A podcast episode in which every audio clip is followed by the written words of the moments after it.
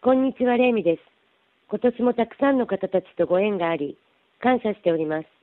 皆様にとって成長できた一年だったでしょうか。今、いろんな占いの方たちが、来年は新時代の幕が開き、物質世界から精神世界のエネルギーが高まっていくと言われています。また、宇宙エネルギーがアンバランスになっていて、自然災害もまだまだ安心できません。ネガティブなエネルギーは極力捨て去り、ポジティブなエネルギーに変えていきましょう。小さなことから始めてみませんか？